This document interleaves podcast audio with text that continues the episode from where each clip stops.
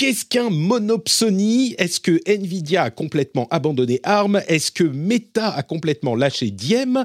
Est-ce que Spotify va lâcher Joe Rogan? Tout ça et toute l'actu tech, c'est dans le rendez-vous tech.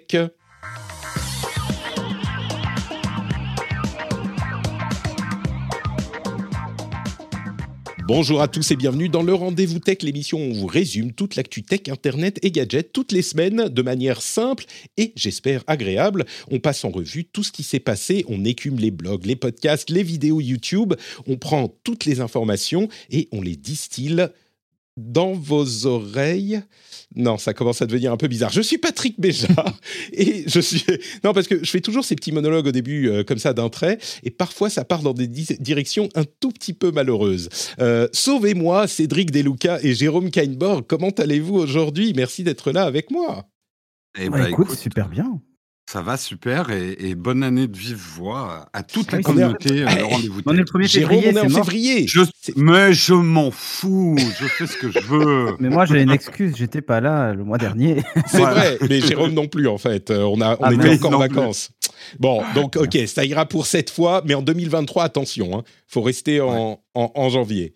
Euh, un grand merci. de faire des enfants, quoi. Si, ouais, non, euh, toi ça suffit Cédric maintenant. Hein. Ça fait, euh, ça ah commence à faire beaucoup. Numéro 4, 5, 6. Bon, tant que tu peux, tant que tu peux revenir dans l'émission assez vite, euh, on sera content. Mais pour faire une équipe de LoL, il faut être 5. Hein. Et ben, c'est ça. C'est ça. Euh, tu, bah, vas bientôt pouvoir faire des raids tout seul en famille. Hein. Exactement. voilà. C'est quoi dimanche en raid en famille? C'est notre, c'est notre objectif à tous, hein, clairement. Euh, avoir des enfants, c'est à ça que ça sert.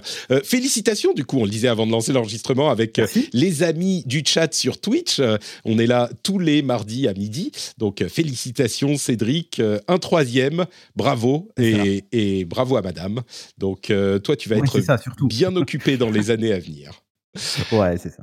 Euh, un grand merci à Jean-Claude Jordan Gata, SSI Frédéric Jarre, Juju Keke, Julien Vinel, Fréret, Rolio, Ludovic Pécat et Eric, ainsi qu'aux producteurs Derek Herbe et Léthargique Panda qui méritent bien leur... Euh, Merci à vous tous de soutenir l'émission euh, sur patreon.com slash rdvtech.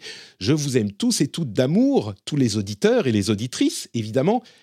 Mais ceux-là que je viens de citer, quand même, euh, je les aime un tout petit peu plus. Il y a, en fait, dans, mon, dans mon cœur, il y a la famille, les amis, euh, les patriotes, les gens que je connais pas, et puis après, il y a Jérôme.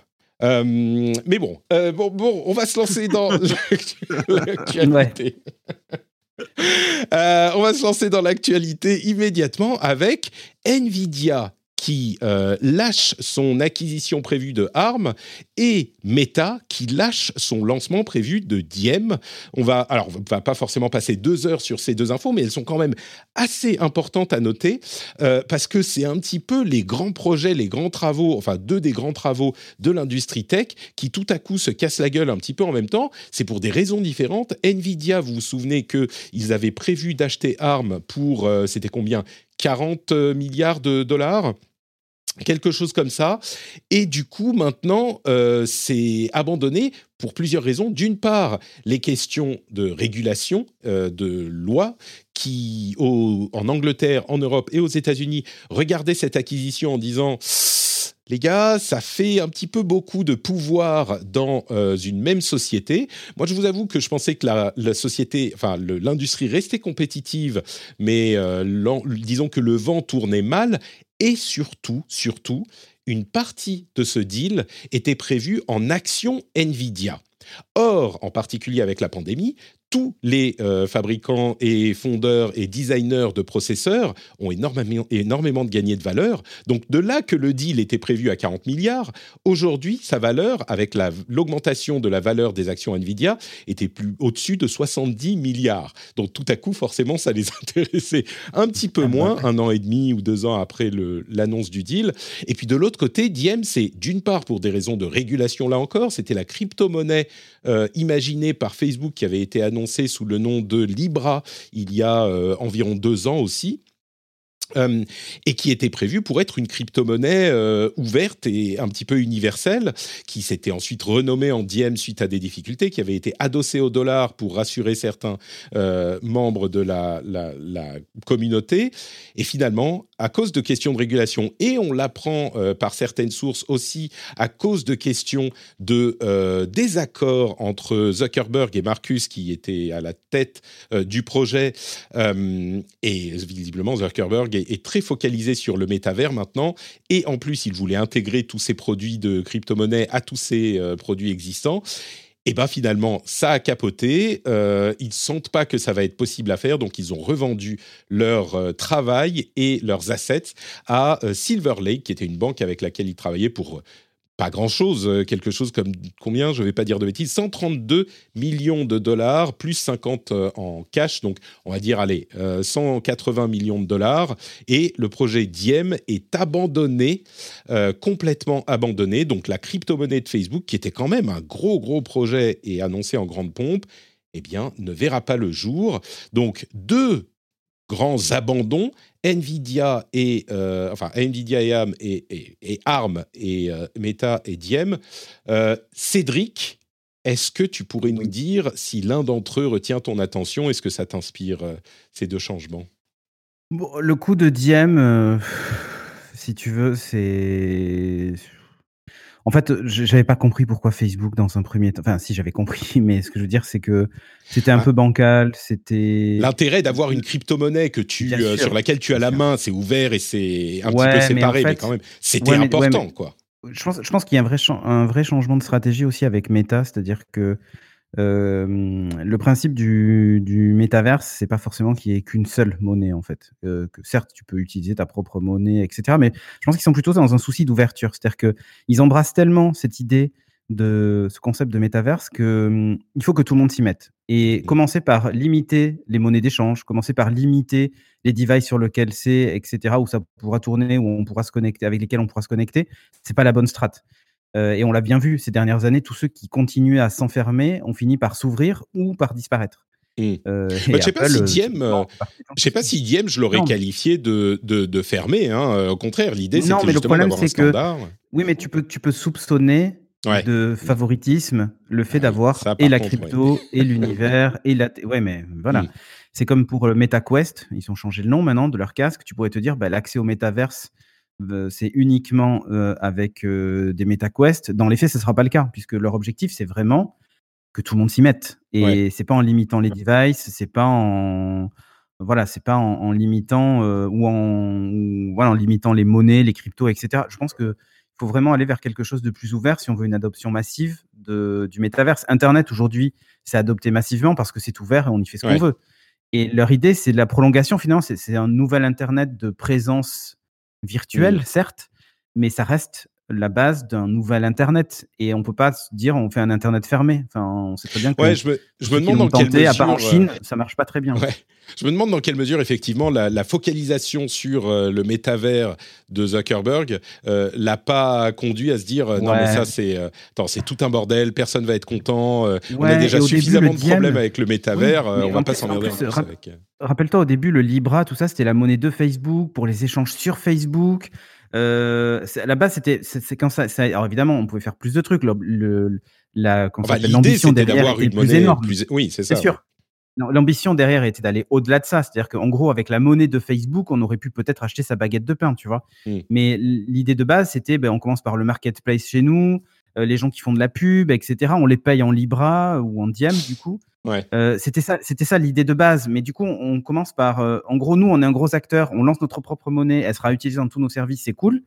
Mais il faut que les autres l'adoptent. Et euh, venant de Facebook, c'est compliqué. parce que bah, Facebook avait cette réputation sulfureuse, qu'on le veuille ou non. Et puis la, crise actuelle que l'on traverse, que ce soit au niveau de, des fake news, de la pandémie, tout ça, redore pas le blason de Facebook.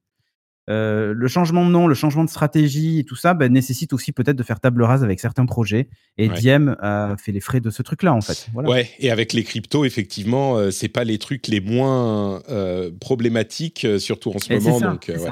Jérôme. pas la peine de rajouter, un, bâton pour se faire battre, quoi. Jérôme, pareil, ARM, Diem, c'est des gros changements bah, quand même? Euh, Arme Diem, bah, je pense que de toute façon, euh, là, on retombe effectivement dans les problèmes antitrust. Euh, Nvidia a Bon, à essayer, hein, on peut pas leur en vouloir d'essayer. pour, être clair sur ce point, pour être clair sur ce point, il n'y a pas encore eu de jugement définitif qui a été rendu partout dans le monde qui dit vous ne pouvez pas. C'est visiblement les, les rumeurs, c'est que ils arrêteraient, ils interrompraient cette acquisition volontairement, juste pour que ça soit clair.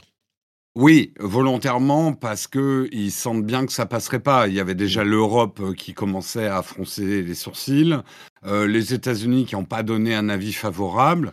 Ouais, l'histoire de la Chine aussi, hein, qui il y avait des histoires de brevets. Hein. Euh, ouais, ouais, ouais, et plus de base et en plus qui coûte très cher. Donc. Euh, Et là, pour le coup, pour faire l'avocat des lois antitrust, c'est vrai que ça aurait peut-être été une concentration un petit peu inquiétante euh, de pouvoir dans les mains de Nvidia, qui en a déjà pas mal quand même. Donc, euh, je dirais que c'est la norme des choses. Pour, pour ce qui est de Facebook et de Diem, moi, je pense que là, euh, le groupe Meta, enfin Meta, a quand même un gros problème. dans l'Antiquité, il y avait le roi Midas, tout ce qui touchait, il le transformait en or. Aujourd'hui, on a Mark Zuckerberg, tout ce qui touche se transforme en merde.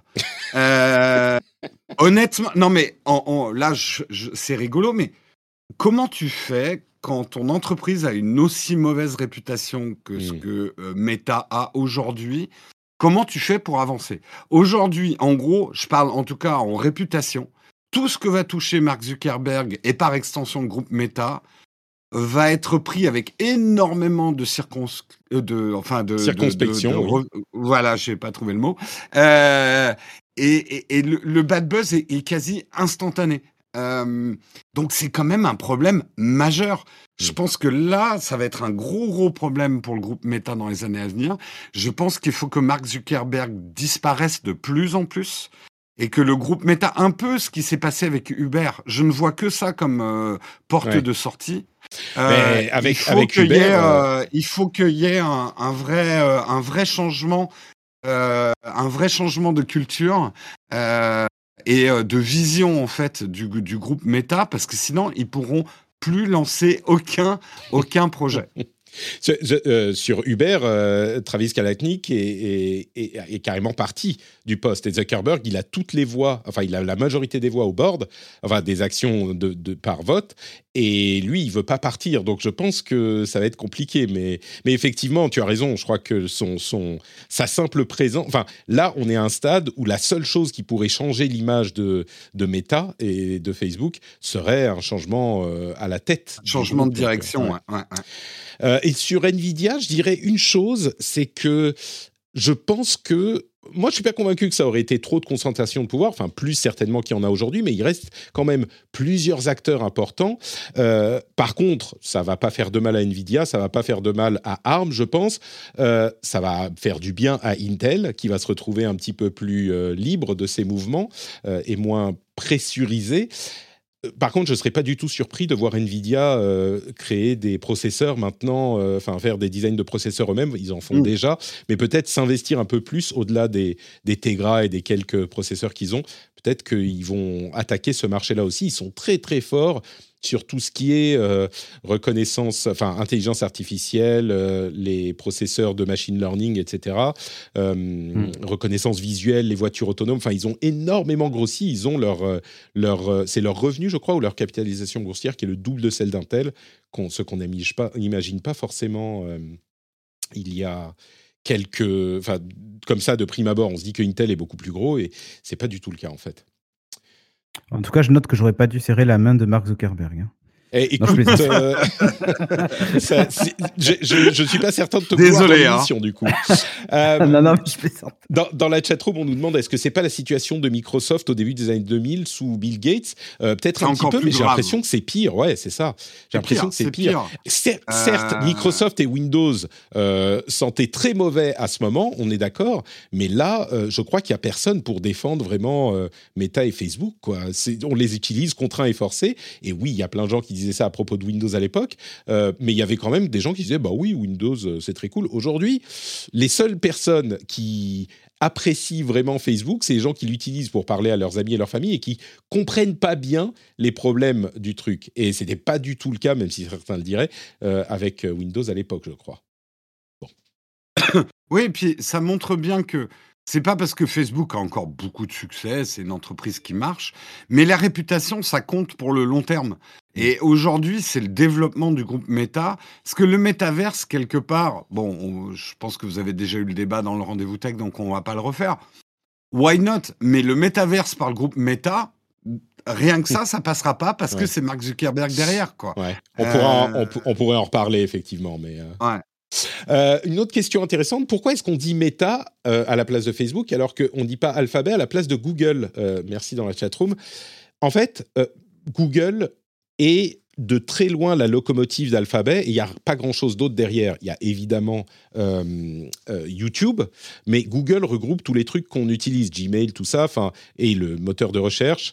Euh, on pourrait compter Android aussi, mais Android on le met un petit peu à part. Alors que Meta, il y a vraiment plusieurs gros piliers, que ce soit Facebook ou WhatsApp ou Instagram ou Oculus qui n'est plus Oculus, tout ça. Donc je crois que c'est pas tout à fait la même chose. Et en plus, Alphabet n'a pas été marketé comme la société qui est euh, le regroupement des autres. C'était juste presque une sorte d'opération. Euh, c'est une holding. Quoi. Euh, voilà, Alphabet, c'est le nom d'une holding, c'est pas un nom commercial, alors que Meta est destiné à devenir le nom commercial du groupe. On a le logo, on a les marques. aurait été édité par, par, par, Meta et pas par, par Facebook, en fait. Ouais, c'est ça. Ouais. Donc, euh, j'ai euh, oublié de faire le petit, euh, la petite intro pour les infos, donc on l'a fait maintenant, puisqu'on va continuer avec une question d'actualité qui va devenir extrêmement importante, c'est le monopsonie. Qu'est-ce que c'est qu'un monopsonie Est-ce que vous savez, tous les deux, Jérôme Ouais, ou... l'édition Mario Kart du monopsonie. ah, non, Patrick, refais-nous le même jeu de mots avec Microsoft dedans. Euh, ah, pas mal. Alors, tu reprends une blague de Cassim sur Twitter qui a dit Oui, euh, Sony a racheté Bungie, euh, la société de jeux vidéo, mais il est un peu tôt pour parler de Monop Sony. Ah, ah pas mal, notre Elle m'a fait exceptionnelle. Elle m'a fait euh, alors, un monopsonie, en fait, c'est un concept qui est vraiment important et qui va le devenir de plus en plus dans les années à venir. Et c'est un concept qui est euh, dans l'air depuis un moment, mais qui a vraiment été cristallisé par la FTC, la Federal Trade Commission, menée par Lina Khan, qui est sa nouvelle directrice, et qui est une académicienne qui a euh, longtemps poussé l'idée que les géants de la tech étaient trop gros et avaient euh, trop de pouvoir. Elle a été nommée à la FTC par, euh, Joe Biden. Et on s'attend à ce qu'elle soit beaucoup plus dure sur les rachats, sur euh, l'augmentation de pouvoir des GAFAM. et le monopsonie est un moyen, sans doute, pour elle d'y arriver.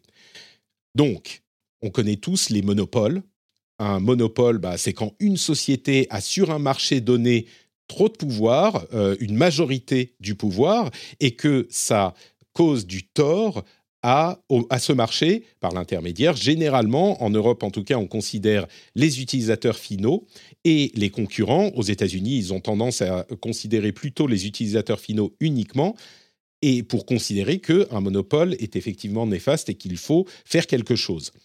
Le problème, c'est que les monopoles dans les marchés de la tech sont très difficiles à formaliser et à prouver.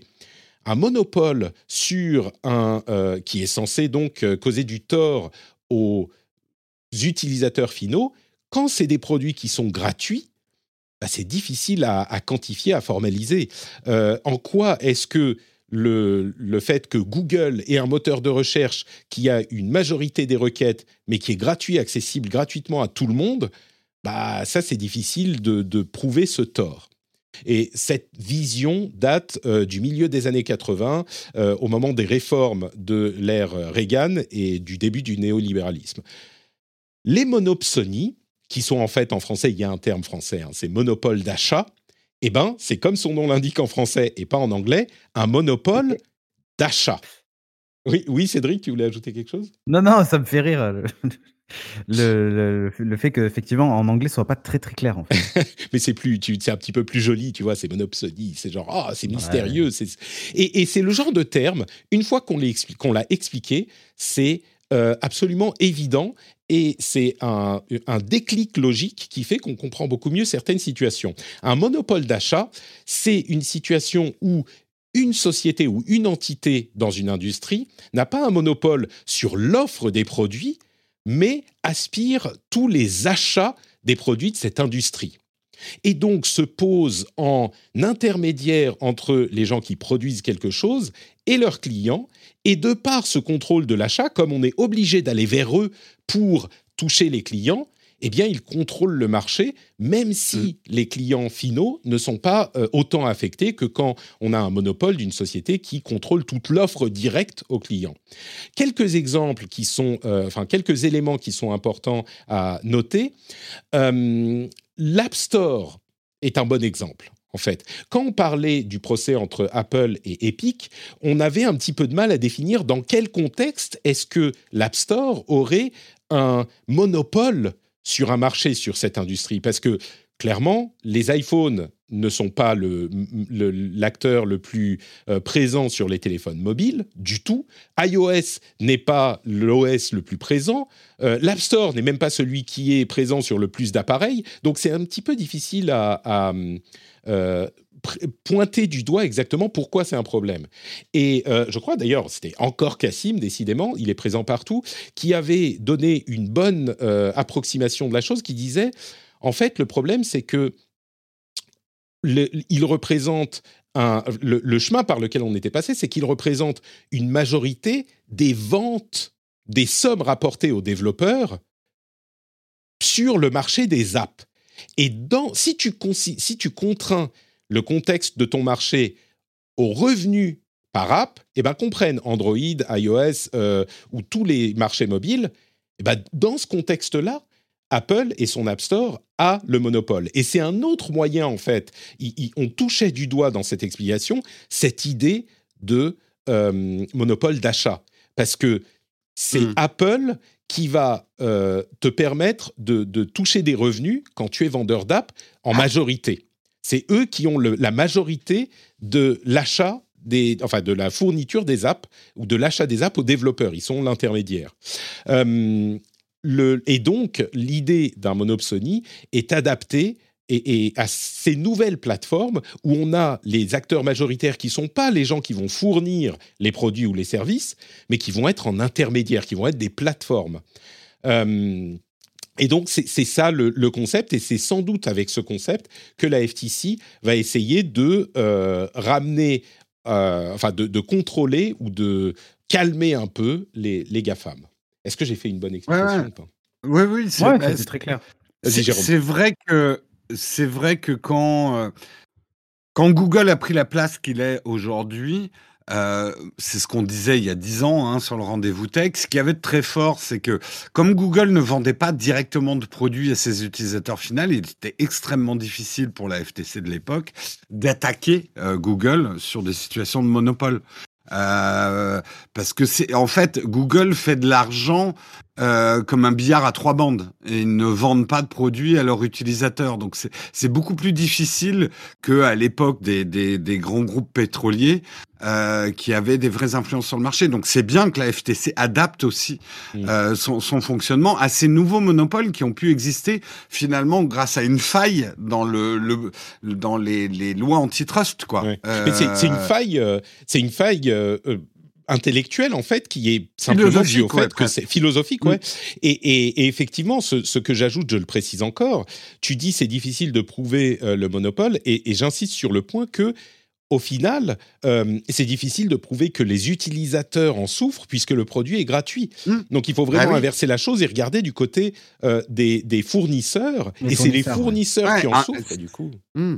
Ouais, Cédric, bah, Ouais, vas-y. Non, non, non, je disais non, il faut déplacer ça du côté des fournisseurs, effectivement. C'est, ça le... Il faut regarder de ce côté-là.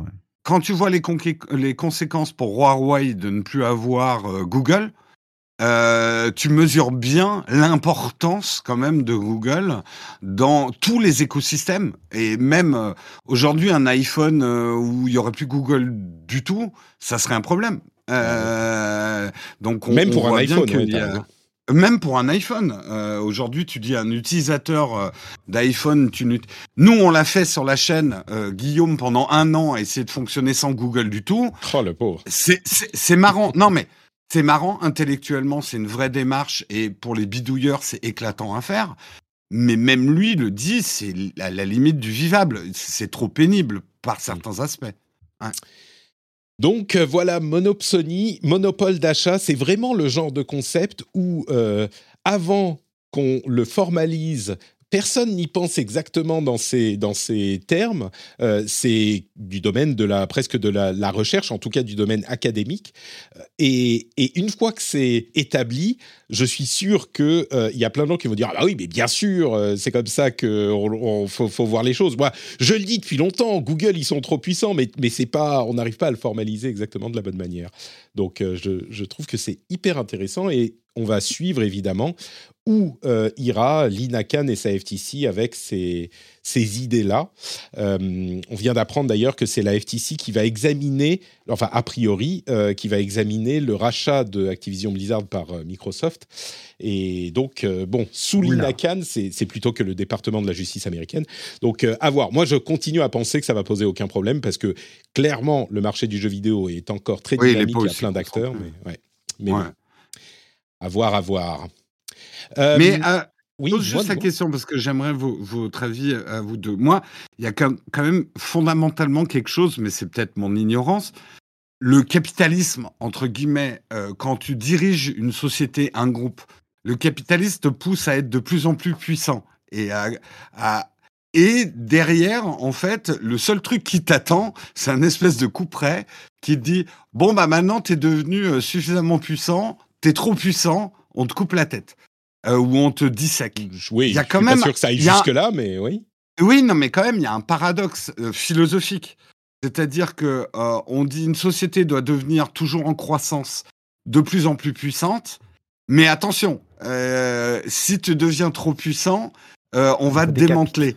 je trouve, je m'amuse de cette idée, je comprends en vrai pourquoi ça existe, mais il y a quand même un paradoxe fondamental, fondamental dans le capitalisme. Ouais, on, on, quitte un petit peu la tech, hein, mais moi je crois que c'est pas regarder les choses de la bonne manière. Euh, je pense que tu sais, je suis un éternel. Tu, connais les alignements dans Donjons et Dragons, euh, chaotique, mmh. euh, bon, bon. Moi, je suis neutre un, neutre. Un, neutre neutre, exactement. Et, et, pas un neutre neutre parce que je prends position sur rien. Je pense qu'il est extrêmement important qu'on ait un équilibre et que différentes forces en présence sont importantes. Et en l'occurrence, c'est pas ah ben on t'encourage à être super fort jusqu'à ce qu'on te coupe la tête. C'est que c'est deux forces qui s'opposent et qui doivent atteindre un équilibre. Il faut qu'on ait d'un côté des gens qui soient en train de pousser pour avoir euh, une dynamique économique et innovation et d'innovation. Euh, on parle de tech, hein, donc c'est ce que j'évoque. Et de l'autre côté, il faut s'assurer, il faut qu'il y ait une autre entité, qui est l'État, qui s'assure que ça dérape pas. Et j'irais jusqu'à dire que le capitalisme, c'est pas juste les sociétés qui font ce qu'elles veulent et que euh, le, gouvernement s'y oppose. C'est que le capitalisme, c'est justement les sociétés qui font plein de choses et que le gouvernement contrôle. Parce que si tu n'as pas cette force du gouvernement qui contrôle, tu te retrouves dans une sorte d'anarchie qui devient euh, excessive et néfaste. Et donc, hmm. le capitalisme a comme composante essentielle un marché euh, juste, entre guillemets, hein, bien sûr, mais un marché régulé pour en éviter les excès. Donc je crois que... Euh, c'est à partir, du moment où tu, deviens néfaste pour le marché dans lequel tu agis, c'est là qu'en fait, euh, bah, il y a besoin d'intervention, en fait. C'est surtout ça.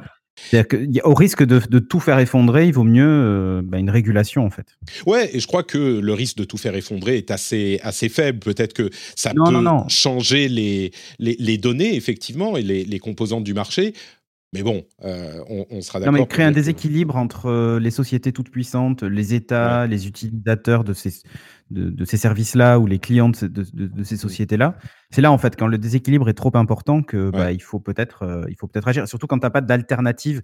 Bah, l'exemple de Google que tu donnais, Jérôme, c'est exactement ça. C'est-à-dire que quand tu, tu, as du mal à trouver une alternative, c'est que déjà, il y a un problème, en fait. Ouais, et que le, marché, le, le, marché en souffre. Alors, pour Google, c'est pas une bonne affaire parce qu'ils ont moins de pouvoir, mais c'est ça, c'est pas que le capitalisme est entravé, c'est que le capitalisme n'a pas bien fonctionné. Parce que pour que le capitalisme fonctionne en tant que doctrine économique, il faut un marché dynamique où les concurrents peuvent exister. tous les acteurs et pas, juste qu'ils se soient rachetés tous entre eux. C'est ça.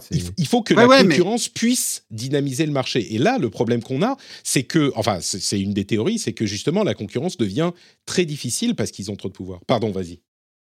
Non, non, mais je, suis 100% d'accord avec vous, mais euh, là, là, on va arrêter la, philo, mais globalement, il y aurait quand même la place pour une nouvelle doctrine économique, parce qu'il y a un côté absurde à euh, te donner, euh, voilà, le capitaliste te dit de faire quelque chose, mais dans les limites de attention, bah oui. il y a des sanctions. On pourrait les prévoir. Non, attends, je termine.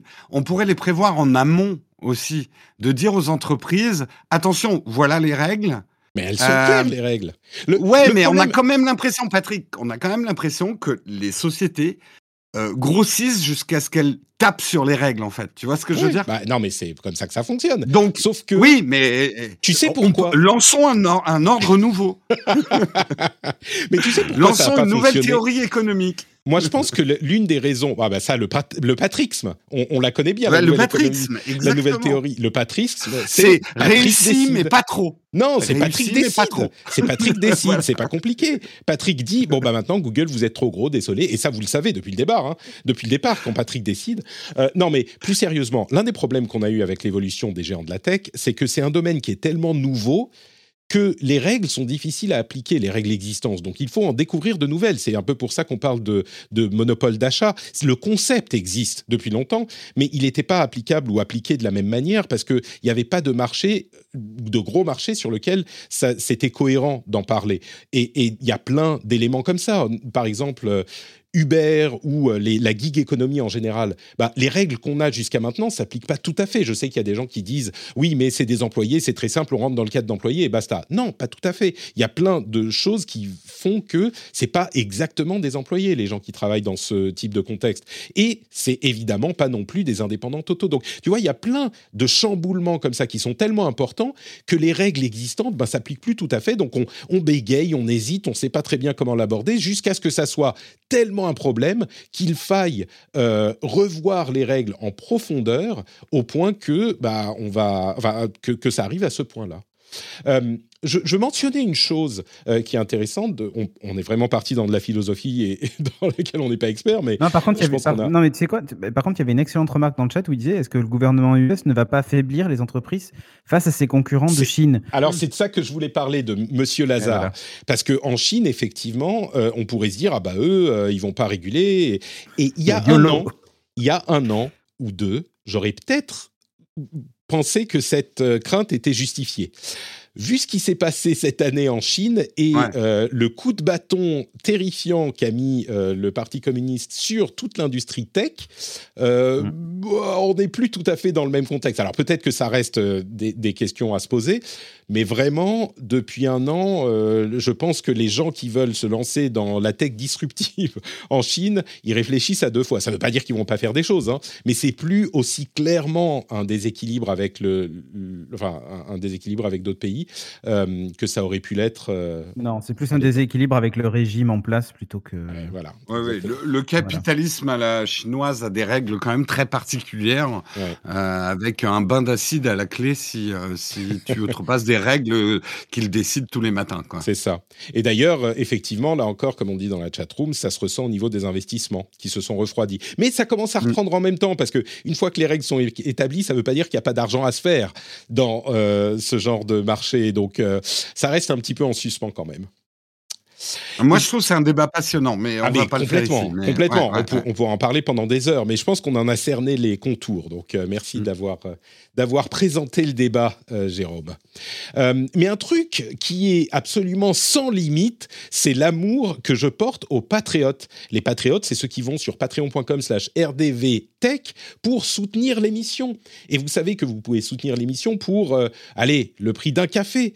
comme je le dis parfois, si vous buvez 10 cafés par semaine, eh bien, peut-être que vous pourriez sacrifier un café pour soutenir le rendez-vous tech. Et là, vous vous dites, mais non, attends, je veux mon café. Et là, je vous dis, OK, mais si on a un monopsonie du café, non, c'est pas ça. Euh, si on a une option, et je vous dis, OK, vous avez vos 10 cafés, mais pas de rendez-vous tech. Est-ce que ça vous fait réfléchir? Votre option, c'est 10 hmm. cafés et pas de rendez-vous tech, ou 9 cafés et le rendez-vous tech. Eh bien, Patrick, il faut, réfléchir. Il ne faut pas le faire par le punitif. Tu dis, euh, Patrick favorise votre sommeil en vous privant d'un café par jour. Voilà, c'est comme ça, l'incitatif. Je, le faisais avec euh, avec les. Du coup, c'est bon pour la santé. c'est bon pour la santé de contribuer au podcast. Voilà. Tout à fait, tout à fait. Donc, si vous voulez vous aussi avoir une santé euh, améliorée, vous pouvez soutenir l'émission sur patreon.com/slash rdvtech et en plus, hein, accessoirement, vous aurez droit à tous les bonus, les flux sans pub. Euh, ah, d'ailleurs, il y a des éditos qui vont arriver. Je viens d'en faire un la semaine dernière sur euh, mes projets de 2021, comment ça s'est passé et ce que j'aimerais faire en 2022. Il y en a un qui arrive sur pourquoi les NFT dans le jeu vidéo sont-ils véritablement néfastes à mon avis, parce qu'on leur crie dessus, on les engueule, mais pourquoi est-ce que on pense que dans le jeu vidéo hein, spécifiquement, est-ce que ça serait vraiment néfaste concrètement dans l'économie euh, des jeux? Je détaille ça dans l'édito qui arrive euh, demain et la semaine prochaine, je vous fais un édito sur euh, mes, bilans et les tendances de la pub et de, des revenus et des abonnés sur Patreon, tout ça. Enfin, je vous ouvre mes livres. Bon, pas complètement en détail, hein. mais ça, c'est les éditos rien que pour ces trois semaines. Il y en a plein qui, qui sont en cours donc euh, vous aurez ces contenus bonus aussi, mais surtout, en plus euh, des flux sans pub et des timecodes et tout ça, surtout le plaisir d'être patriote et de soutenir cette émission qui nous amènera vers le glorieux patrixme dans quelques temps, à un moment. un moment. Et merci à Nolan sur Twitch également. Patrick 2022. C'est un petit peu. J'ai encore le temps d'avoir les 500 signatures ou pas? Ouais, si, tu peux. Tu peux. ouais, Déjà, là, dans la chatroom, on est 100, on te fait 100 signatures. Euh, dans, dans, la chatroom, il y a combien de maires, là? Dites, dites Ouais, dites-nous combien de maires il y a dans la chatroom, comme ça, j'évalue hein. euh, j'évalue euh, ma, ma, capacité à me présenter pour. Euh, pour cette élection. En même temps, vu l'offre existante, je crois que j'aurai mes chances. Hein. Patrixme, ma doctrine est peut-être un petit peu radicale. C'est Patrick qui choisit pour tout. J'aurais peu de temps, donc. Euh. Ouais, mais les gens ont besoin de cette poigne, euh, un peu, un peu d'autoritarisme. Euh, voilà, Patrick Pas d'autoritarisme, un peu d'autorité simplement. Vous savez à quoi Exactement. tu vois, il n'y a pas de, ah mais faut mettre les masques, faut pas mettre les masques, machin. Non, moi je dis oui, faut mettre les masques. Voilà, c'est terminé. Il n'y a pas de discussion. Il n'y a, pas, de débat. Voilà, on peut se consacrer à autre chose, comme par exemple. Au moins tu fais ce que tu dis, tu vois. Ça c'est. Voilà. vous pouvez ne pas porter le masque mais vous le faites. Voilà. vous pourriez, vous pourriez si vous voulez, mais en fait, euh, dans un autre univers, vous pourriez, mais là, vous avez le droit d'être contre le port du masque, mais vous le portez. Voilà, exactement. Très bien. Euh, vous pourrez être euh, des, des, ministres du patrixme tous les deux. C'est très bien. Hey everyone, I've been on the go recently. Phoenix, Kansas City, Chicago. If you're like me and have a home but aren't always at home, you have an Airbnb. Hosting your home or a spare room is a very practical side hustle. If you live in a big game town, you can Airbnb your place for fans to stay in. Your home might be worth more than you think. Find out how much at airbnb.com/slash host. Getting engaged is a moment worth cherishing. A one of a kind ring that you design at Blue Nile can help your love sparkle. Just choose your diamond and setting. When you found the one, you'll get it delivered right to your door. Finding the right engagement ring can be nerve wracking. At Blue Nile, you'll have the expert guidance needed and a diamond guarantee that ensures you're getting the highest quality at the best price. Cherish all of life's moments and save up to 30% at Bluenile.com. That's Bluenile.com. Bon, on couvre le reste de l'actualité tout de suite. Euh, le reste de l'actualité, c'est d'abord une petite mention pour dire qu'il y a eu un rachat absolument monumental dans le domaine du jeu vidéo. Euh, un gros éditeur a racheté une euh, société, ou plutôt un, un vraiment, c'est plutôt un jeu qui a fait énormément de bruit récemment. Je parle évidemment de New York Times qui rachète Wordle. Les gens qui connaissent le jeu vidéo pensaient qu'on parlerait de Sony qui a racheté Bungie. Ça, on en parlera dans le rendez-vous jeu dans deux jours à peine. Euh, prévoir ce dont on va parler dans le rendez-vous jeu le jeudi. Quand je fais le programme le lundi, pour le poster sur Twitter et les réseaux sociaux, c'est pas facile, hein.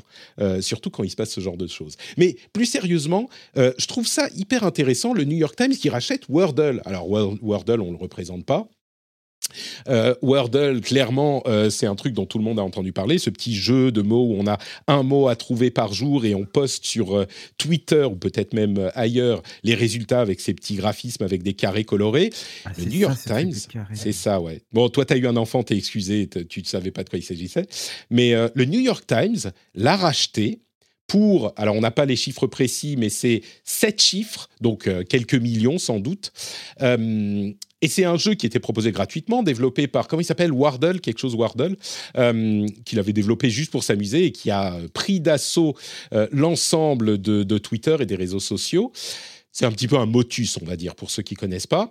Eh ben, il sera désormais sur le New York Times et sur le site du New York Times. Et je trouve que c'est un super bon move de la part du New York Times. C'est vraiment un, une, un rachat ah, hyper malin.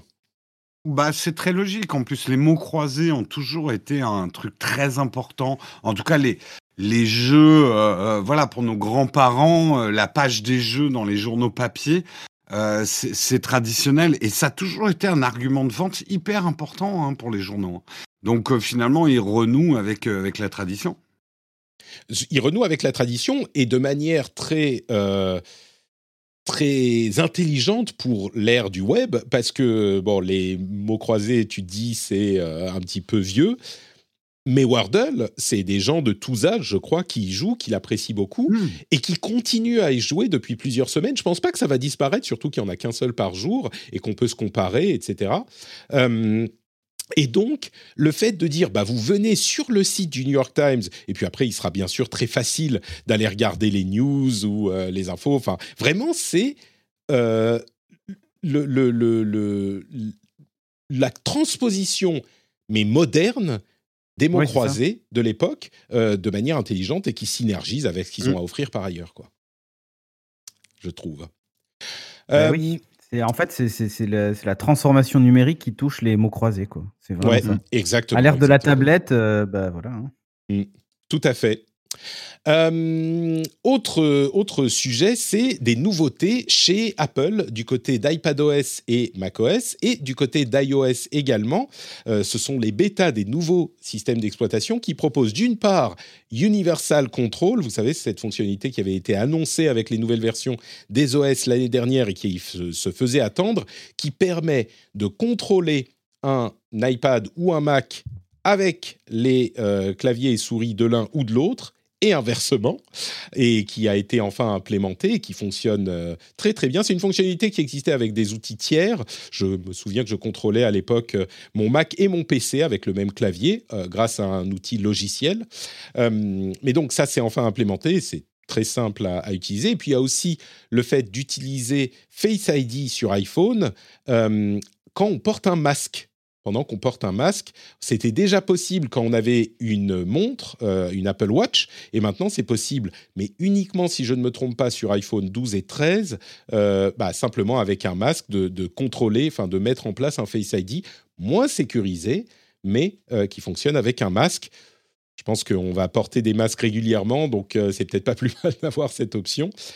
Jérôme, justement, tu nous disais que tu, je voyais que tu as fait une vidéo sur le sujet. Euh, ben oui, une demi-heure avant le rendez-vous tech, j'ai sorti une vidéo sur le sujet, donc j'ai testé les deux fonctions. À préciser sur Universal Control, et ça, ça peut en intéresser certains, ça marche aussi entre deux Mac. Ouais. Euh, tu, tu, peux contrôler ton deuxième Mac avec le premier Mac, euh, ce qui peut être intéressant, euh, par exemple, si tu as un Mac mini qui te sert à faire des renders vidéo et un un MacBook Air euh, pour euh, voilà il y a, des possibilités qui sont intéressantes pour euh, le alors c'est pas tout à fait exactement la même chose que avec l'Apple Watch pour le, le masque. L'Apple Watch était très peu sécurisé, le système qu'a mis Apple, et ne permettait que de déverrouiller son iPhone. Mais tu n'avais pas accès, par exemple, à tes mots de passe ou à ton compte bancaire sans enlever le masque. Donc c'était assez limité hein, le déverrouillage par Apple Watch. Là, on a quand même un vrai Face ID euh, qui marche avec le masque, donc ça marchera sur votre compte bancaire, sur vos mots de passe, euh, etc. Il est effectivement un petit peu moins sécurisé, euh, mais il marche plutôt bien avec deux réserves par rapport à ça.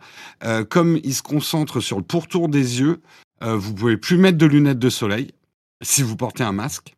Et si vous avez de la buée dans les lunettes, ça marche pas non plus. Aïe, damned. Mais eh oui. Je ne sais pas eh si tu as vu, il y a quand même une, nouvelle option aussi dans, dans, Face ID pour euh, les gens qui ont des lunettes. Tu peux enregistrer aussi une face avec euh, lunettes. alors en fait, c'est pas c'est pas ça. C'est que quand tu enregistres ton Face ID avec masque, tu le fais sans masque mais comme il hmm. va se concentrer sur le pourtour de tes yeux, il a besoin d'un scan sans lunettes et d'un scan avec lunettes.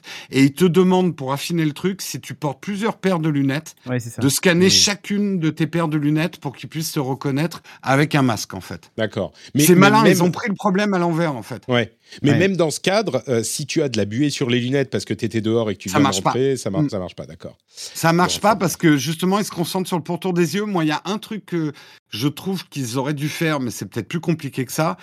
Ils gardent l'ancien système qui utilise toute ta tête, plus ce système. Mm. Mais il n'y a pas de switch automatique entre les deux. C'est-à-dire que ton iPhone n'arrive pas à détecter si tu as un masque ou pas.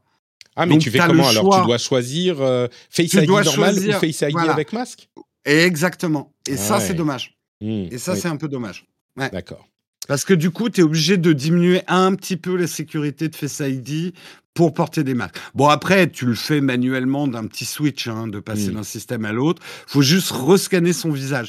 C'est pour ça que c'est pas complètement abouti, à mon avis. D'accord. Bon, mais c'est quand même. Et l'autre gros, l'autre gros problème et qui fait beaucoup de polémiques, c'est qu'effectivement, Apple dit on a mis des meilleurs capteurs dans l'iPhone 12 et 13, donc ça sera que pour ces smartphones-là. Mhm. Donc tout le monde dit oui, c'est de l'incitation à acheter les nouveaux iPhones. Apple n'a pas encore dit formellement que le, la fonction euh, ne serait pas sur les autres euh, iPhones avec Face ID. Mais je vois quand même le convenir. ouais. ouais. C'est d'ailleurs, euh, tiens, ça me fait penser à un autre sujet que je voulais évoquer un peu plus tard, mais euh, il y a un éditorial euh, de Aaron Gordon sur justement des questions de, de, de, de comment dire, renouvellement un petit peu forcé slash pas très agréable à propos du Pixel 3. Et il nous a rappelé que jusqu'au Pixel 6 qui est sorti euh, maintenant, là, enfin il y a, il y a quelques mois, euh, eh ben Google ne donnait de mise à jour euh, de sécurité que pendant trois ans. Et donc son Pixel 3 qui est sorti il y a trois ans, on ne, il ne peut plus l'utiliser parce qu'il n'a de mise à jour que de sécurité que pendant trois ans. Et utiliser un, téléphone sans mise à jour de sécurité, c'est vraiment pas très intelligent.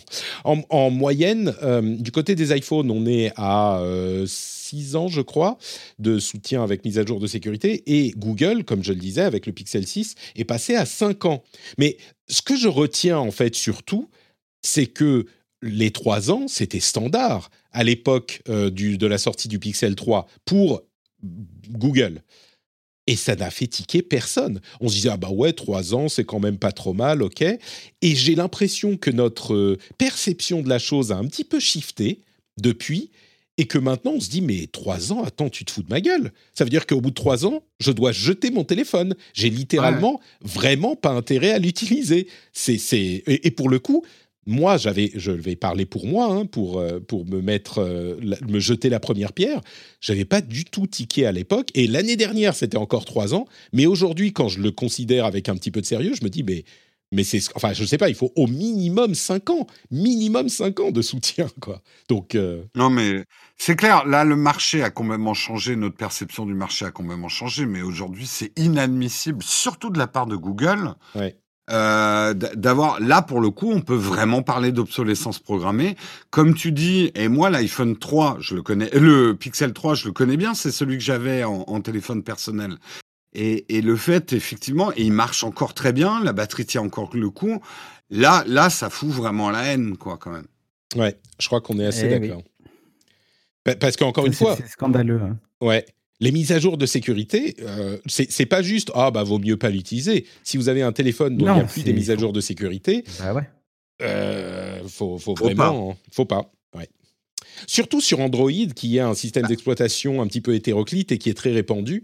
Euh, c'est, on va dire que je fais du, du, du, favoritisme avec Apple, mais un Apple, un téléphone Apple qui est euh, plus mis à jour parce que euh, son OS est trop vieux, généralement l'écosystème Apple, ils progressent tous aux nouvelles versions de l'OS très rapidement. Genre, on a, pas, 90% d'adoption au bout de six mois. Et donc, pour les malfaiteurs, il est très peu, peu, intéressant, très peu avantageux de chercher des failles sur des anciennes versions de l'OS. Parce que très peu euh, d'appareils l'utilisent. Alors que sur Android, il y a plein d'appareils qui utilisent toutes les versions de l'OS. Donc, c'est un petit peu différent. Et même des versions un peu hmm. plus anciennes. Mais bon. Ah, les, mises à, jour de sécurité, c'est exactement comme manger un yaourt périmé. Au bout de 2-3 jours, tu cours pas beaucoup de risques. Au bout de 2 mois, là, quand même. On peut dire ça comme ça. Euh, alors, est-ce que vous voulez qu'on parle un petit peu de cette histoire de Spotify et Joe Rogan? Est-ce que j'imagine que vous avez suivi cette histoire de podcast euh, euh, problématique pour Spotify? Bah, euh, moi, j'ai appris, et ça les gens ne le savent pas, que Dorothée a décidé de, de retirer ses chansons sur Spotify France, tant que Patrick Béja, qui est le Joe Rogan français, sera hébergé par Spotify. Ah là là, quel, euh, quel Moi, j'ai décidé de euh, plus regarder de vidéos sur YouTube tant que Didier Raoul poste ses vidéos sur YouTube. Exactement. et je ne veux plus regarder la télé depuis. Et d'ailleurs, et d'ailleurs, tu l'as pas annoncé, mais Naotech aussi retire toutes ses vidéos de YouTube tant que euh, Didier Raoult. mais eh, eh, on rigole, mais, c'est une ça, bonne. Mais exactement, c'est ça le problème. Alors, je vais expliquer quand même pour les gens qui savent pas de quoi il s'agit ni qui est Joe Rogan. Joe Rogan est le podcasteur le plus populaire au monde, euh, selon les estimations un petit peu bruit de couloir. Il a 11 millions de. Alors, je sais plus si c'est d'abonnés ou d'écoutes euh, par mois. Ça change un petit peu les choses, mais c'est monumental. Ah, il a deux de plus que toi, quoi. C'est tout. Et, eh, et, ça compte. Quand tu comptes en millions, deux millions de plus, ça fait beaucoup. Euh, ah non, deux, deux. Ah, deux, abonnés de plus. Ok. si vous voulez comparer vraiment des choses intéressantes, il a. attendez, il faut que je retrouve les les données, je les retrouve plus, c'est pas grave, mais il a genre 11 euh, millions d'écoutes, là où euh, les, des podcasts, d'autres podcasts de grosses chaînes euh, américaines sont à 2 millions, 3 millions. Enfin, vraiment, c'est un podcasteur hyper important.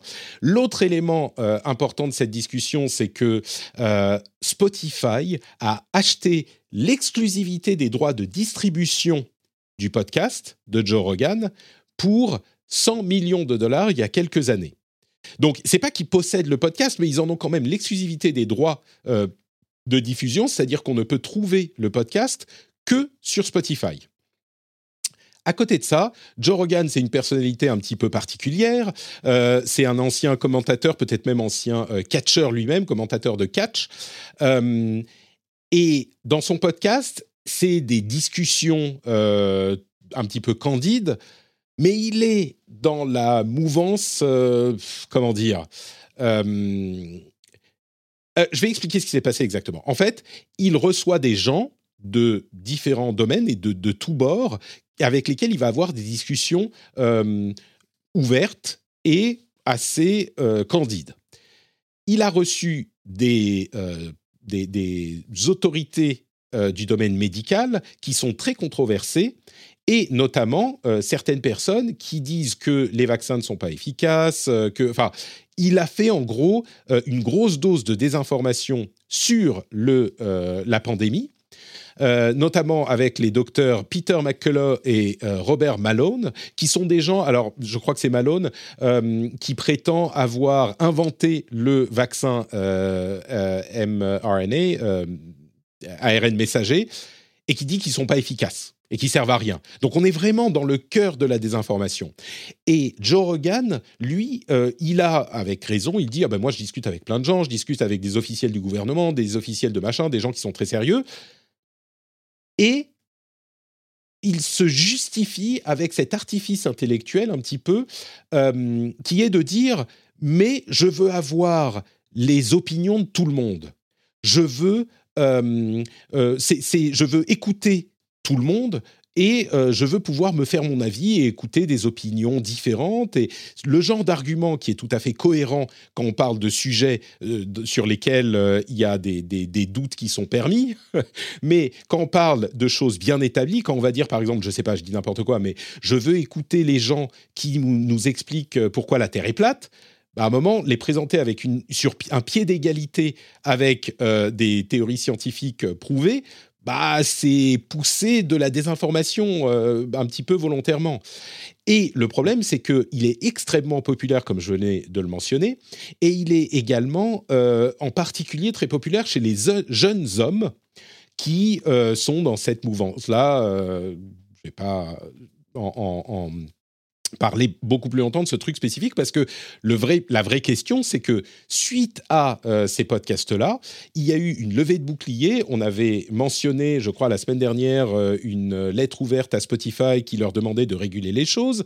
Et euh, Neil Young et d'autres artistes ont décidé de retirer leur musique de Spotify parce que ils poussent cette désinformation en étant les distributeurs de ce podcast-là. Euh, Neil Young a eu la polio quand il était petit. Il a grandi à une époque où euh, bah, le vaccin contre la polio n'existait pas. Donc, il est très préoccupé par ce genre de choses. À une époque où on comprenait pourquoi certaines maladies, euh, il n'y avait pas de doute, quoi. quand le vaccin pour la polio est arrivé, les gens comprenaient tellement ce que c'était que la polio que personne disait non, non, je veux pas de vaccin. Enfin bref. Et la question qui se pose, c'est est-ce que Spotify est responsable du contenu du podcast de euh, Joe Rogan? Euh, Les podcasts controversés, c'est pas le premier, celui de Joe Rogan, mais euh, on a vu par exemple Alex Jones, vous savez, Infowars à la grande époque mm. de, de, la désinformation de ce type-là, avait été retiré de nombreuses plateformes, dont Apple Podcasts, Spotify, etc. Et donc la question qui se pose, c'est euh, d'une part, bah, Spotify fait beaucoup d'argent avec le podcast de Joe Rogan, mais est-ce qu'ils sont responsables? Est-ce qu'ils doivent le retirer? Ce qu'ils ont dit, c'est on va mettre des petits labels Covid des informations, euh, enfin pas Covid des informations, mais pour vous informer sur le Covid, vous pouvez aller ici et là. Euh, ce, podcast en parle, donc informez-vous. Joe Rogan lui-même a créé, a, fait une mise à jour assez candide là encore où il dit oui, je comprends, je suis désolé, moi je veux juste parler à des gens qui ont des opinions différentes, mais je je soutiens l'idée qu'il y ait des labels euh, Covid trucs, etc. Donc, j'ai pas l'impression que ça soit un type qui soit euh, fondamentalement euh, mauvais, mais c'est. Bah. ouais, dis-moi. Moi, il y a un truc, j'ai commencé à le formaliser hier dans ma tête, mais je trouve que ce débat que la liberté d'expression sur tous les sujets et tout. Aujourd'hui, si on considère que l'OMS, je parle même pas des gouvernements et des applications, des lois des gouvernements, je parle de l'OMS. Si on considère que euh, on a une situation, une pandémie, euh, l'OMS c'est des pompiers. Est-ce qu'on doit avoir la liberté d'expression lors de l'évacuation d'un immeuble en feu, c'est-à-dire l'OMS qui nous dit il faut prendre les escaliers de secours à droite? Est-ce que c'est le moment pour des gens comme Joe Rogan de dire Attendez, il faut qu'on ait un débat. Il faut qu'on ait un débat sur quels sont les escaliers à prendre? Est-ce que le feu existe vraiment? Euh, Le feu, ça brûle, oui ou non Enfin, est-ce que c'est le moment Est-ce que c'est le moment d'avoir ce type de débat? Mais je vais jusqu'au bout.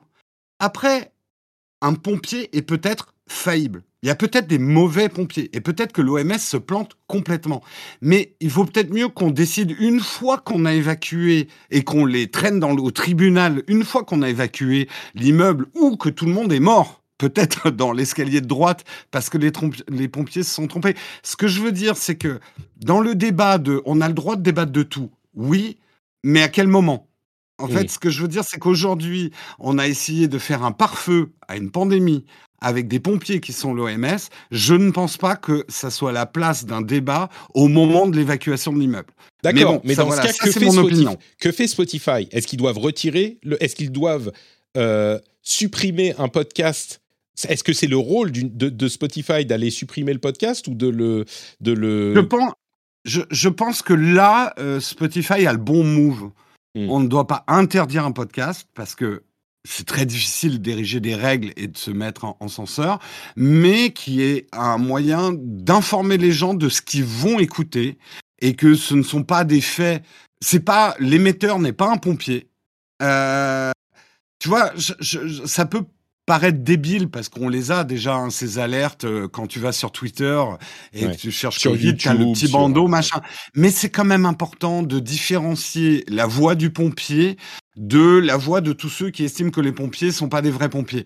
Mmh. Parce que le problème qu'on a avec les réseaux et les médias aujourd'hui, c'est que ceux qui sont contre les pompiers ou qui disent que c'est des faux pompiers ont autant de puissance d'information que voilà, ils ont le même poids que les pompiers. C'est comme si un pompier te gueulait à travers la fenêtre, partait à droite et que tu avais un mec à côté du pompier qui fait non non non, c'est à gauche.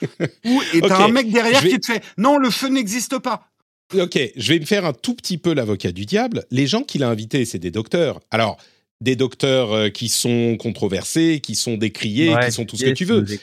Mais non, mais voilà, mais exactement. Euh, Didier Raoult, c'est un docteur. Et, et qui mm. va décider de quel docteur a raison et quel docteur a tort. Alors, bon, je pense que là. Ah, c'est euh, pour ça que j'ai parlé de l'OMS. Ouais.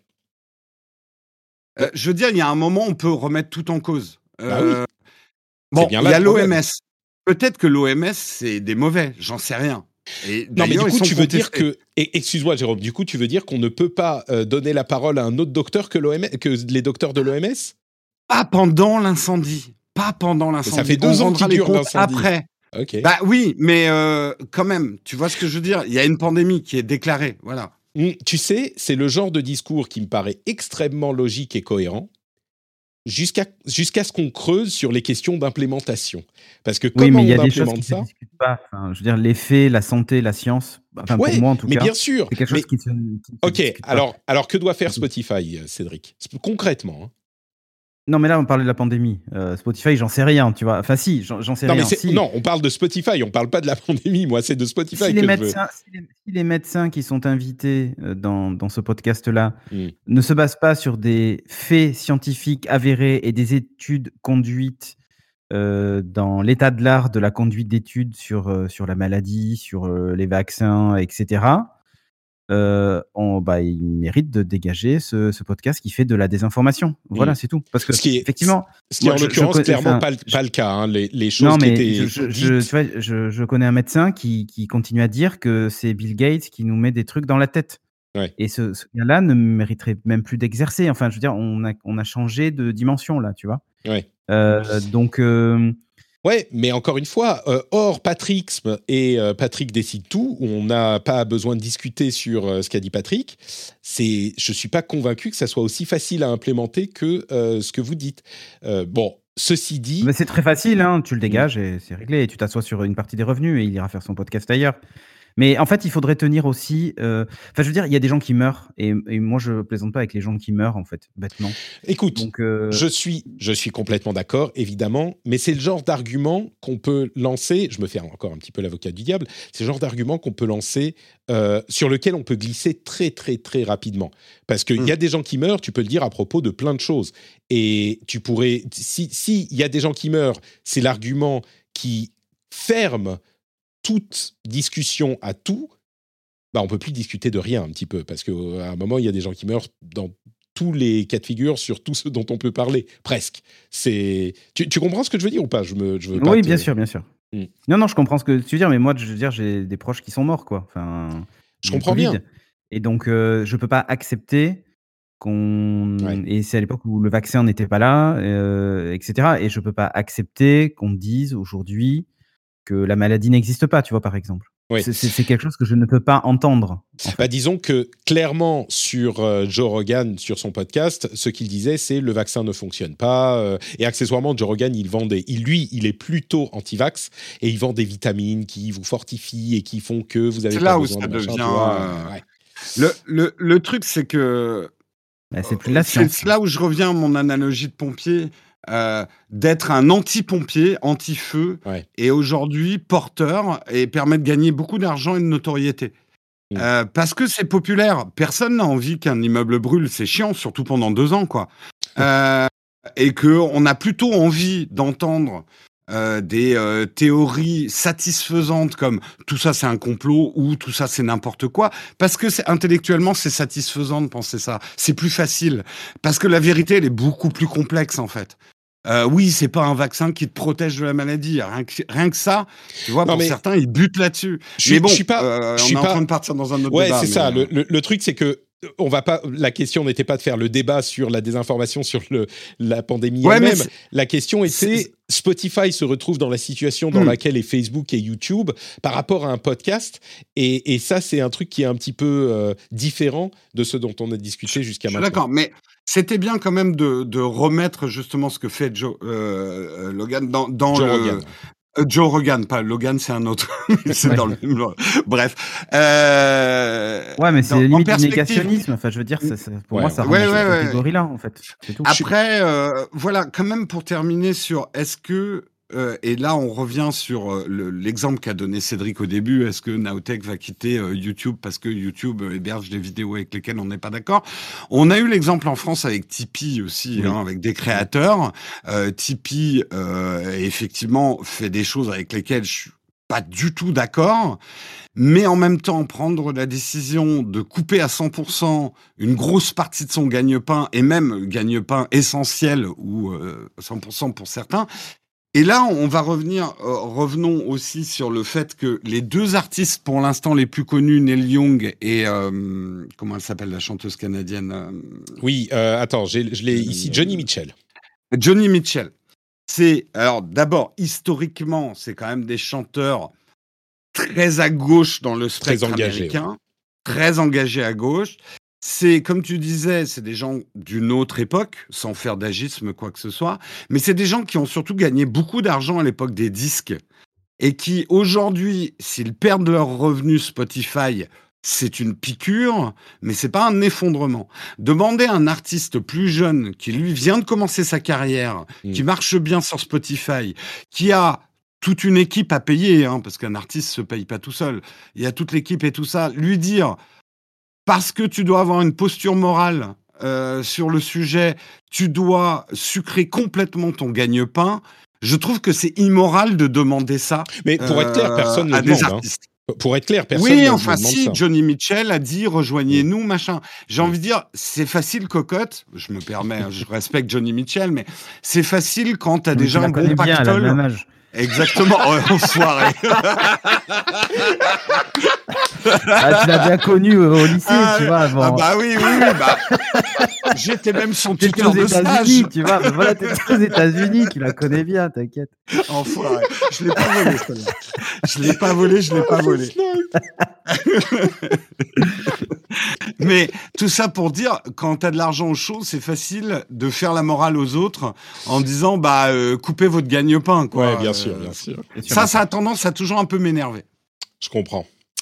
Bon, écoutez, euh, on va juste conclure avec quelques sujets en plus. Euh, d'une part, Twitter serait en train de, enfin, est en train de tester un Twitter privé. En gros, euh, on pourrait avoir 150 amis proches et on ne tweeterait qu'à eux quand on tweet. C'est une idée qui me paraît intéressante. et il y a Hank Green et Mr. Beast ouais, ça s'appelle un groupe, ça s'appelle un groupe WhatsApp, quoi, en fait. C'est un peu ça, ouais, voilà. à deux doigts d'inventer les groupes WhatsApp. Euh, mais non, mais l'idée de pouvoir tweeter à un groupe un petit peu plus. Et puis c'est asymétrique, tu vois. Toi, les gens qui sont dans ton groupe sont pas forcément ceux qui sont dans les groupes des autres. Donc, tu vois, c'est un petit peu différent quand même. Ouais, ouais. Ouais, un petit un peu. Euh, mm. et puis, à propos de TikTok, il y a Hank Green, qui est un YouTuber, notamment euh, le créateur avec son frère de Crash Course, une chaîne YouTube absolument formidable que j'adore, qui a parlé du problème de la, euh, du soutien des créateurs par TikTok et qui, a relevé des choses hyper intéressantes. En fait, l'un des problèmes, enfin, il y a deux problèmes essentiels avec euh, la manière dont TikTok rémunère ses créateurs. Le premier, c'est que le fonds de soutien de TikTok est limité. Alors, il est gros, il est passé à combien? 200 millions, quelque chose comme ça, mais il est euh, fini. Et donc, plus il y a de créateurs, plus il y a d'argent qui part vers les créateurs, mais moins par créateur. Donc, les créateurs gagnent ah, de moins en moins. il faut le partager. Exactement. Alors peut-être qu'ils augmenteront la taille du gâteau, mais aussi il y a un autre problème, c'est que contrairement à YouTube où une pub est associée à une vidéo, eh bien sur TikTok les pubs passent hmm. entre les vidéos. Et donc elles sont complètement décorrélées des vidéos et euh, donc il est difficile de savoir ou de même de forcer euh, des revenus qui sont en adéquation avec l'impact que tu as sur TikTok. Euh, d'ailleurs, euh, c'est MrBeast, qui est le plus gros YouTuber de, l'histoire euh, maintenant, qui avait partagé ses revenus sur TikTok. Il fait des milliards de vues sur TikTok et il a gagné 15 000 dollars pour des milliards de vues. J'ai trouvé cette réflexion de Hank Green hyper intéressante. Soit ils ont le compteur qui est complètement éclaté et en fait c'est pas des milliards, mais en gros c'est des milliards de débuts de lecture sur TikTok, mais pas visionné en entier, donc euh, voilà. Et donc forcément faut pondérer, mais euh, mais clairement ça ça représente euh, rien du tout en fait. Oui oui et, c'est un problème, on le sait, on a déjà vu le cas avec Vine et d'autres. Avoir du succès en tant que réseau social quand tu plais aux jeunes c'est facile, mais après, garder les créateurs, surtout que maintenant, bah voilà, la création de contenu, c'est clairement un business. Euh, et, des mecs comme MrBeast, c'est des capitaines d'entreprise et d'empire même maintenant. Tu vas pas les maintenir longtemps. Hein. Euh, c'est clairement, tu, en fait, tu prêtes le flanc à la concurrence en faisant ça. Euh, demain, il y a un TikTok-like qui se lance, qui rémunère ne serait-ce que deux fois mieux les créateurs ça va se vider et euh, Vine s'est vidé très vite aussi. Mm. Euh, donc faut pas croire que parce que TikTok a énormément de succès en ce moment parce que c'est à la mode, euh, c'est encore un autre colosse au pied d'argile. Hein. Euh, ouais, moi je dirais qu'ils peuvent facilement euh, corriger le problème en rémunérant plus. Tu vois, ils peuvent bah, voilà. quintupler le, ouais, ou attribuer ah une, un montant à chaque vue, tout simplement signer des contrats avec les créateurs pour leur Surtout qu'en bah fait, ils dépensent énormément d'argent dans des leviers de croissance. Euh, ils font beaucoup de pubs. Euh, TikTok. Alors que, est-ce que vraiment TikTok a besoin de pubs? Je ne sais pas. Peut-être, hein, sans doute. Hein, S'ils la font, c'est que ça doit servir. Mais ah. euh, au bord des terrains de foot, etc. Enfin, et ça, ça, coûte une blinde en fait de faire. Ce ah, À mon avis, ils n'ont pas besoin. Il n'y a pas de question à se poser sur le fait qu'ils ont de l'argent à dépenser s'ils veulent augmenter le fond des. Ouais. Ouais, mais il y a un truc, et il faut jamais oublier le marché publicitaire. À chaque fois, on fait l'erreur. Un, réseau comme TikTok a énormément de succès parce que les jeunes l'adulent. Les jeunes n'ont pas d'argent, n'intéressent pas les publicitaires. Donc TikTok se retrouve toujours dans la spirale infernale. Quand tu es un réseau social, il faut attirer les vieux parce que c'est les vieux qui intéressent les publicitaires en règle générale. Et tu vois, on, a fait l'erreur avec Facebook de dire euh, plus personne s'y intéresse parce que les jeunes. Ouais, mais il y a Zemmour en même temps, sur TikTok et Mélenchon, ça attire les vieux. En même temps, en même temps, l'espace publicitaire sur Facebook coûte beaucoup plus cher maintenant, rapporte beaucoup plus d'argent. Et euh, YouTube, c'est parce qu'ils connaissent la couleur de ton slip en détail ou ta ouais. et combien de fois t'as fait de combien de pas fait dans la journée, tu vois. C'est le même problème entre YouTube et Twitch. Certes, Twitch est plus euh, moderne et plus jeune que YouTube. YouTube est en train de devenir euh, la maison de retraite des des, des vidéos. mais en même temps, les pubs YouTube rapportent enfin pas mal d'argent parce que les publicitaires commencent à s'intéresser, parce que les plus de 25 ans sont sur. YouTube aujourd'hui. On revient euh, à, la question. C'est là où, TikTok a besoin de faire de la pub, c'est qu'ils doivent attirer les vieux. Et quand je parle de vieux, c'est des plus de 20 ans. Hein. Écoute, on en parlera à Johnny Mitchell. Euh. Voilà, exactement. Est-ce que Johnny Mitchell est sur TikTok? Appelle-la. Appelle eh euh, non, elle peut plus répondre, elle n'entend pas. Ah, on, a, on a un autre sujet qui m'avait paru intéressant, le poids énergétique du numérique en France.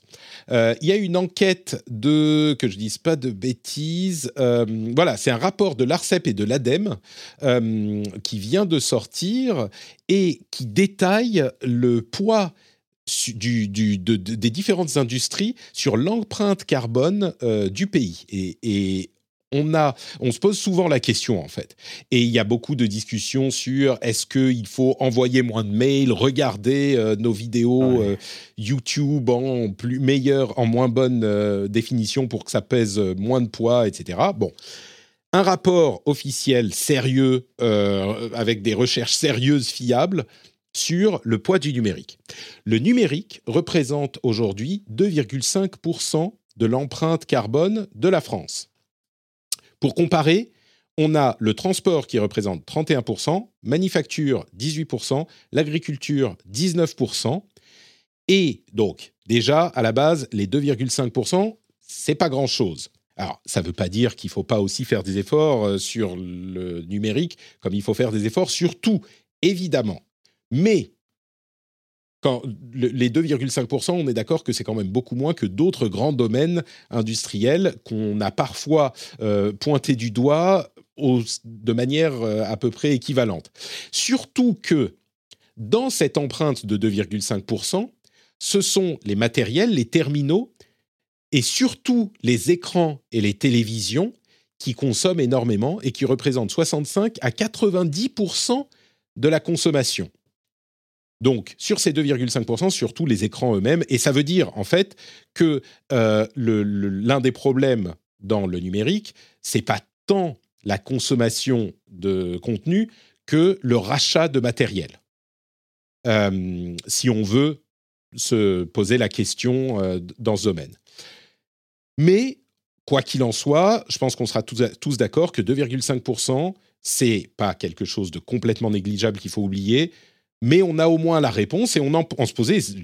Euh, on se posait genuinely, on se posait vraiment la question, même jusqu'à encore l'épisode précédent, est-ce que le numérique est vraiment un poids sur lequel... Parce qu'on ne sait pas, on a beau vouloir, savoir, machin, il y a des choses, jusqu'à ce qu'on étudie vraiment la chose avec sérieux, bah on ne sait pas. Là, on a une réponse qui est un petit peu fiable. 2,5%, contre euh, voilà 20-30% pour d'autres domaines. Après, on fait de cette information ce qu'on veut. Moi, ma conclusion, c'est euh, il vaut mieux envoyer un mail que manger un hamburger. C'est pas comparable. Est-ce que c'est un hamburger euh, végétarien Ah bah là, c'est un peu, oui, c'est un peu mieux. Mais je pense quand ah, même que végétarien ou pas, envoyer un mail, ça consomme moins de. Ça nourrit pas beaucoup quand même envoyer des mails. Hein. Tu n'as pas tort, tu n'as pas tort. Ton, Et du coup, si je commande sur Uber Eats il vaut mieux que je passe la commande, mais que je ne le reçoive pas, en fait. Ah, exactement, très bien, tu as trouvé la solution. Ok, parfait. Bah, je euh, mangerai des Air Burgers à midi alors. Air Burger, une nouvelle euh, tendance tech extrêmement lucrative. Euh, on, on, demande dans le chatroom, la fabrication de ces appareils est comprise dans les 2,5% D'après ce que je comprends, oui. et c'est pour ça qu'on parle des terminaux qui représentent une grosse partie. C'est parce que les appareils eux-mêmes et leur fabrication représentent une grosse, grosse partie de la consommation des, de, ces, de, de, l'industrie, en fait. Oui, c'est ça. Alors, euh, mais je crois qu'on arrive au bout. Tiens, il y avait une question quand même que je voulais poser aux créateurs de contenu avant qu'on ne se quitte. Euh, il y a, alors on a des NFT de partout, hein, Alphabet, vous voyez, on dit alphabet. Euh, Google travaille à l'intégration de, enfin à la recherche de ce qu'on pourrait faire avec la blockchain. Reddit est en train de regarder des petits tests avec les NFT machin. Et Suzanne Wojcicki, je crois que c'est comme ça qu'on dit son nom, qui est la présidente de YouTube, a dit que ils étaient aussi en train d'étudier la possibilité d'intégrer les NFT pour soutenir les créateurs euh, un autre moyen pour les créateurs de, créer des revenus. Et comme vous êtes tous les, tous les deux créateurs de contenu, je me demandais ce que vous en pensiez, vous. Si on vous donnait la possibilité avec des NFT, et bon, euh, mettons de côté la question énergétique, hein, qui est toujours problématique dans ce domaine, mais il existe des versions de blockchain qui sont euh, très largement moins consommatrices d'énergie. Donc, si on pose juste la question des NFT, comme option pour euh, monétiser votre activité et donner l'opportunité à, à votre audience de, d'acheter des choses numériques pour vous soutenir, est-ce que ça vous intéresserait ou pas du tout?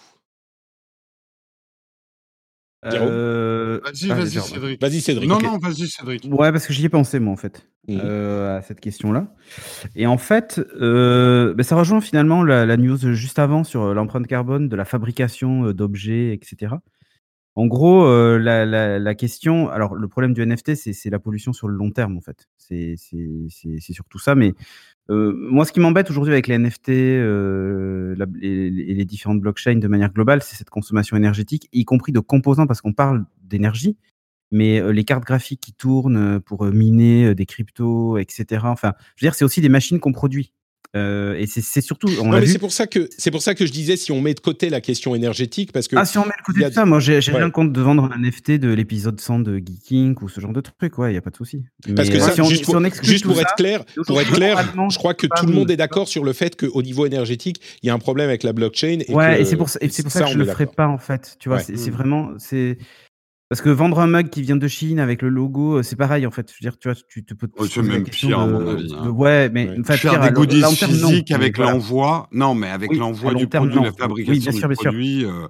Bien sûr. Mais justement, je, serais, ouais. si on élimine ça, moi, moi je serais pas contre. Mais aujourd'hui, c'est ce qui fait que je le ferai pas. En fait. ouais, le, le, problème aujourd'hui des NFT, c'est que il euh, y, a, y, a, y, a, un doux mélange entre les excès des NFT, comme les excès du marché de l'art ou quoi que ce soit, et les NFT eux-mêmes. Moi, ce que je vois pour les créateurs de contenu, pour revenir à ta question par rapport à YouTube et nos vidéos, aujourd'hui, euh, et toi, euh, c'est pareil, Patrick, Cédric, on demande aux gens de contribuer en fait à, euh, à notre création de contenu. Parce que c'est le positionnement qu'on a avec nos chaînes à plus ou moins euh, moindre mesure mais euh, on demande à la contribution. Aujourd'hui, on a la contribution où les gens nous donnent de l'argent pour qu'on produise des vidéos avec des petites, on va dire, contreparties cosmétiques. Et d'un autre côté, il y a un système beaucoup plus extrême, ça serait de vendre des actions de nos sociétés, si on a des sociétés, à des gens pour nous aider. Les NFT pourraient permettre de faire un système intermédiaire. Je m'explique. En gros, aujourd'hui, ça pourrait permettre de donner aux contributeurs un certificat qu'ils ont contribué, un certificat collectible, qui peut avoir une certaine valeur. Moi, j'y pense par exemple, tu vois, nous, on voudrait lancer des reportages qui demandent beaucoup d'investissement en amont, parce mmh. qu'il faudrait une équipe, etc. On vend des morceaux de ce reportage. Alors, on va me dire, mais on pouvait le faire avant. Oui, mais là, tu aurais un morceau quantifié, en gros, et certifié par la blockchain de ce reportage. Qui, imaginons que ce reportage euh, les scandales des podcasts de, Patrick Béja et un succès international euh, deviennent un collector et justement je, je, parle même pas de valeur monétaire, mais une valeur presque sentimentale. Tu leur donnes quelque chose de tangible, et si justement le truc a beaucoup de succès, on a quelque chose qui est intermédiaire entre une action et une contribution où t'as rien, tu vois. Mm. Donc en ça, les NFT pourraient être intéressants. Le truc, c'est que si elle les lance maintenant, il y a un tel mauvais buzz autour des NFT dans le jeu vidéo, dans on entend enfin NFT euh, bientôt les rognures d'ongles vont avoir des NFT. C'est on est dans le NFT frenzy euh, où c'est tout et n'importe quoi et tout ce qui ressort parce qu'il faut pas oublier un truc, tous les articles sur les NFT font du clic en ce moment parce que les gens adorent s'offusquer. Donc on est en plein dans la vague offusquons-nous des NFT, c'est ça la mode. Hmm. En fait, je serais les NFT je changerai de nom. Il faut changer de nom. Il faut faire comme Meta. Euh, arrêtons d'appeler ça. En plus, les euh, non-fungible, je sais pas trop quoi, ça fait trop cabalistique. Faut trouver un autre nom. Faut trouver un autre nom, les NFT, et revenir par la petite porte. Les stonks. Euh, les, écoute, choisis bien, choisis bien ta blockchain. Il y en a qui sont euh, pas dangereuses pour l'environnement, contrairement à ce qu'on ce qu'on peut euh, penser. voilà, il y en a qui existent qui sont pas du tout aussi problématiques que que les crypto-monnaies en général et les et les blockchains en général aussi. Euh, donc, bah écoutez, je crois que ça va être notre dernière réflexion du jour. Euh, la dernière news que je vous donne vraiment juste en passant, euh, c'est un truc qui est pas super tech, mais c'est quand même genre de la recherche. Donc, on va dire que oui, c'est juste enthousiasmant. Patrick des années 80 n'arrive même pas à y croire, ou plutôt des années 90, parce que j'étais encore un peu trop jeune en 80. Encore que, on a, vous avez peut-être déjà vu passer la news, on a commencé a, enfin Moderna a commencé à tester son vaccin ARN messager contre le VIH. Et c'est tellement inimaginable pour quelqu'un comme moi qui a grandi à une époque où euh, le sida était vraiment le... Enfin, pas, je vais pas comparer euh, de, de, maladies différentes, mais il, y avait... Enfin, c'était tellement inescapable, on pouvait pas s'échapper, on pouvait pas... Enfin, il y avait... C'était une, une épidémie euh, absolument... mort certaine. Hein. Ouais, mais, c'est plus que ça. On savait pas. Euh, au début, on savait pas d'où ça venait, on savait pas ce que c'était, et puis c'était la condamnation à mort effectivement. Et puis bon, on a commencé à, à, trouver des moyens de pallier euh, à la maladie, mais aujourd'hui, le fait qu'il y aura un vaccin. Enfin, qu'il commence les tests sur un vaccin, et le, pire, c'est que, enfin le pire, le, le, la suite de ces recherches sur les, les, je veux pas dire de bêtises, mais sur les euh, vaccins à ARN messager, ont même des applications sur le cancer potentiellement et sur ce genre de choses. Donc, je suis, on vit, il y a beaucoup de choses dont on peut se plaindre, mais il y a aussi des choses assez incroyables. Euh, l'idée qu'on puisse vacciner contre le SIDA, c'est tellement, ça vient de l'espace que je voulais le mentionner dans l'émission, même si c'est pas euh, strictement ouais, mais, de la tech. Mais Patrick, euh, le sida a-t-il vraiment existé? Est-ce que c'est pas un complot de Big Pharma quand même? Moi, j'ai envie de poser la question. Euh... Écoute, Joe, euh, laissez-moi encore... m'exprimer.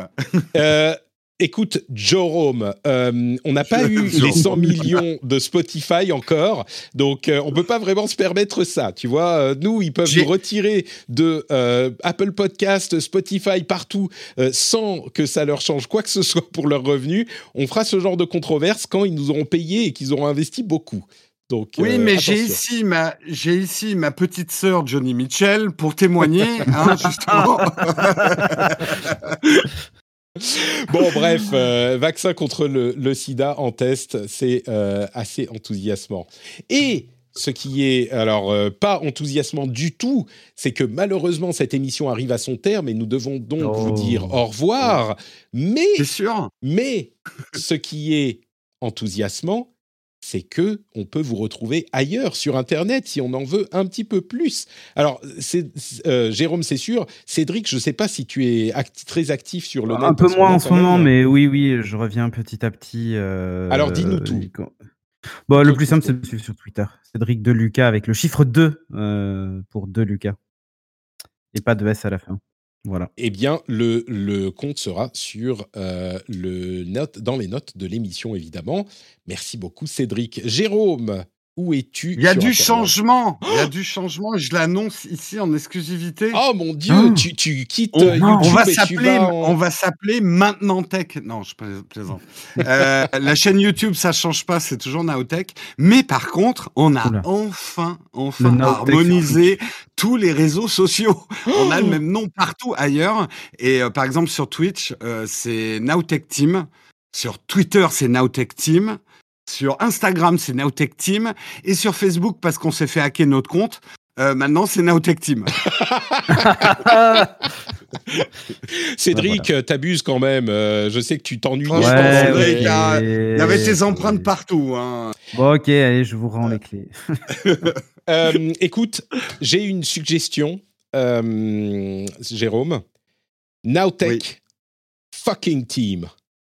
Oh, non, trop tard. Attends, ça Est-ce que, tu l'as euh... Est-ce que tu hein l'as Nowtech fucking team. NFT, oui. Eh eh oui. Ou alors Now fucking Tech. Now fucking Tech, ça marche aussi. Ah, c'était pas mal. Ah, c'est pas mal, Patrick. Eh. J'aurais dû J'aurais dû te prendre à la communication, en fait. ou pas. Ou pas. Ça peut pas du tout être détourné, en plus. Très bien. Nowtech Team, euh, sur tous les réseaux sociaux. Allez y jeter un coup d'œil. Pour ma part, c'est notepatrick.com où vous retrouvez tous les liens vers tous les réseaux sociaux. Bon, c'est Notepatrick un petit peu partout. Mais vous avez aussi le lien pour vous abonner à la newsletter. Il y a plein de sujets que j'ai pas eu le temps d'évoquer, que je parle, dont je parlerai peut-être dans le, dans le l'after show qu'on va faire juste maintenant pour les patriotes, mais qui seront aussi, enfin qui sont aussi dans la newsletter. Donc vous pouvez vous y abonner pour recevoir ces infos tous les vendredis. Et bien sûr, Patreon, patreon.com/slash rdv tech. Vous pouvez aller soutenir l'émission là-bas pour le prix d'un café. Quand vous arrivez chez vous, vous connaissez la formule magique. Clink Patrick, merci Cédric, il connaît. Vous pouvez mettre euh, les clés. Quand vous mettez les clés dans le bol, ça vous rappelle immédiatement qu'il faut absolument penser à Patrick et à le soutenir. Merci à vous tous et à vous toutes. On vous fait de grosses bises. N'oubliez pas le rendez-vous jeu dans deux jours où on va parler de toute l'actu gaming. Il y a plein de choses en ce moment, donc euh, il ne faut pas le rater. Et on se retrouve, nous sinon, dans le rendez-vous tech la semaine prochaine. Je vous fais de grosses bises et je vous dis à très vite. Ciao, ciao